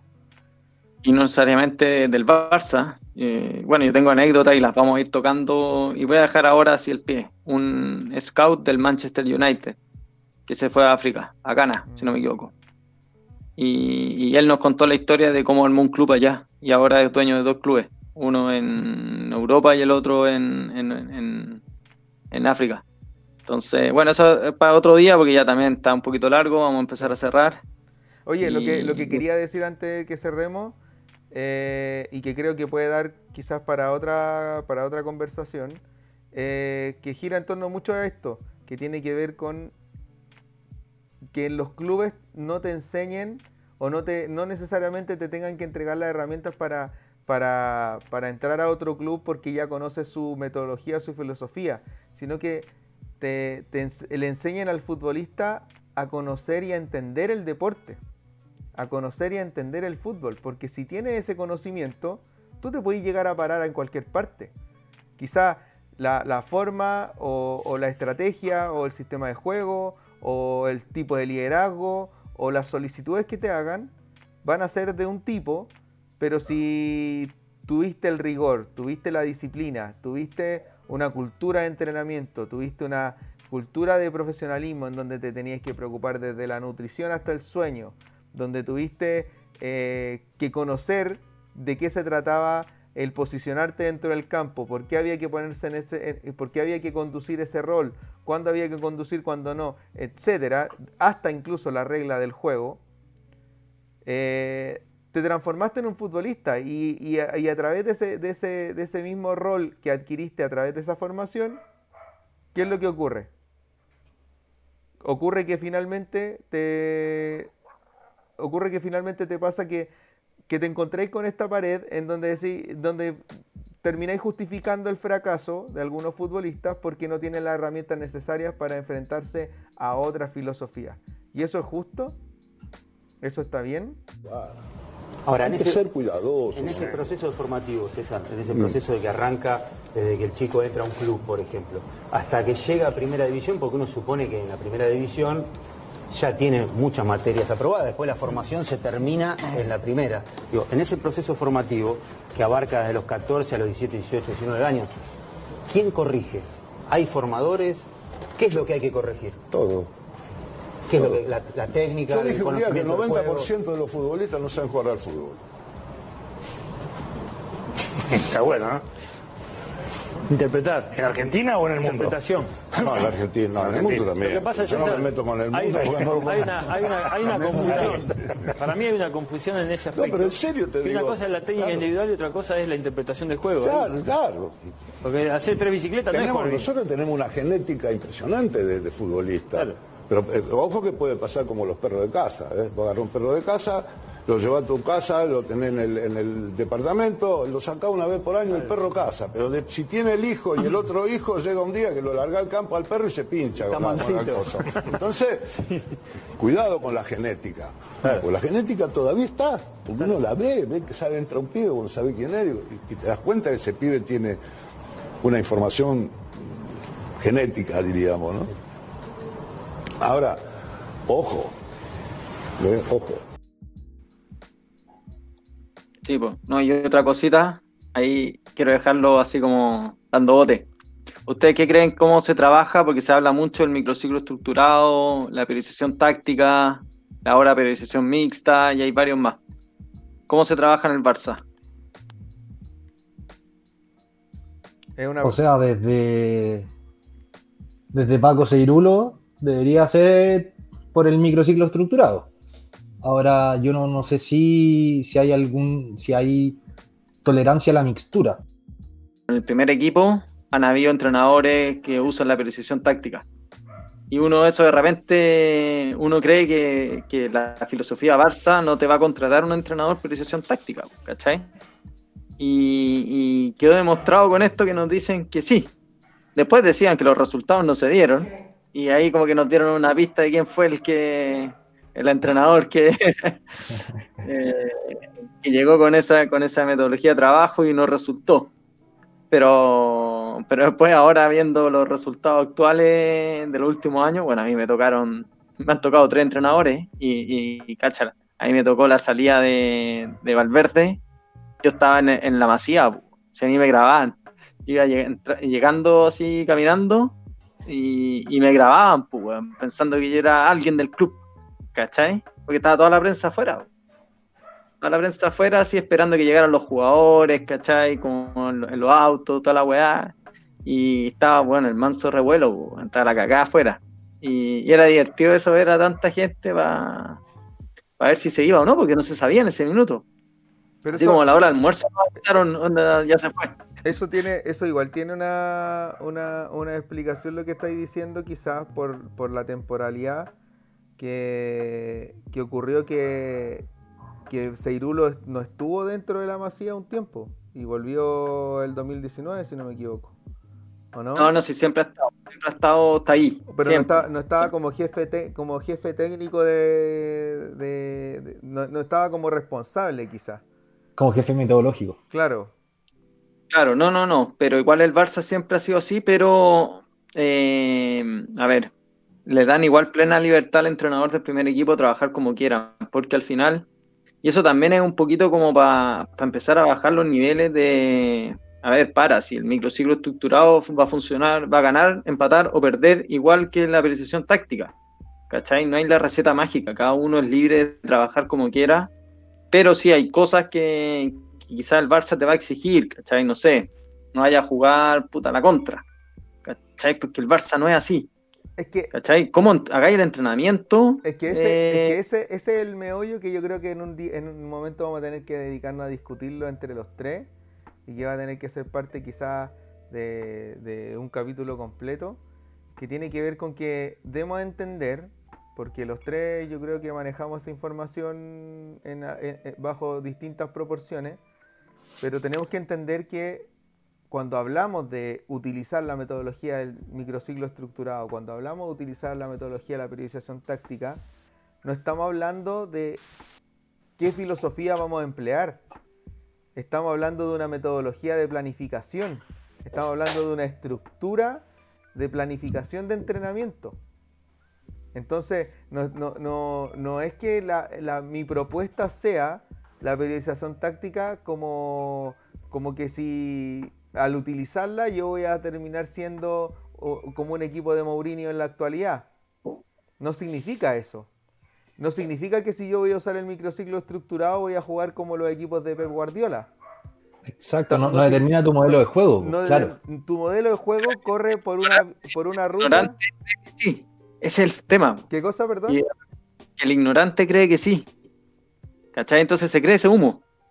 Entonces hay quienes ven ese humo y la compran y, te contratan porque ah, este es el mejor de microciclo estructurado, este es el mejor de precisión táctica. Entonces este va, va a dejar la cagada en mi club, va a ser el más crack de todo.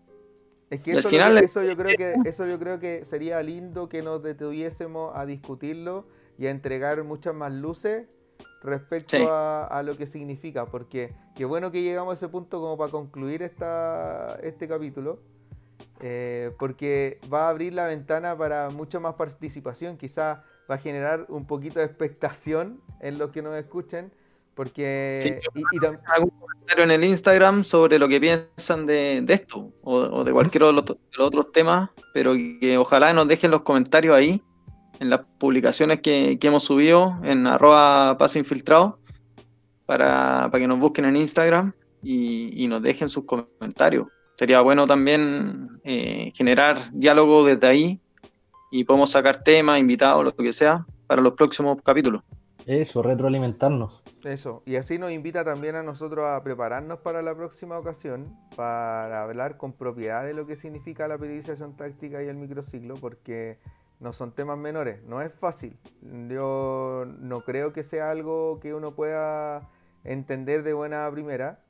Tampoco es, tampoco es ingeniería de la NASA la cuestión, pero, pero es una metodología que, hay que sentarse a entenderla, que hay que sentarse a, poder absorber todos los elementos que, tienen, que tienen similitud, así como también eh, elementos diferenciadores. Entonces, va a ser súper entretenido también eh, derribar ese mito de que a través de esas dos metodologías uno va a tener una forma de jugar porque no es eso. Eh, y creo que va a ser un tema bien eh, interesante para quien quiera escucharlo y para quien nos escuche, de poder debatirlo desde nuestra experiencia, desde lo que nosotros sabemos y, desde, lo, desde, lo, que a ti te ha tocado también enfrentar allá, teniendo a uno de sus exponentes como profesor. Oye, eh, 4-1. ¿Vamos cerrando por fuera, weón? Horrible el partido, pero bueno. Puta madre, weón. Y primer tiempo recién. Che, su madre. Pero bueno. Esto es fútbol. Bueno, esta, de, esta, de esta manera eh, vamos cerrando el, capítulo de hoy día, así es que ya Nico les dejó las redes sociales donde estamos en Instagram en arroba paso infiltrado y, nos vemos en una próxima ocasión.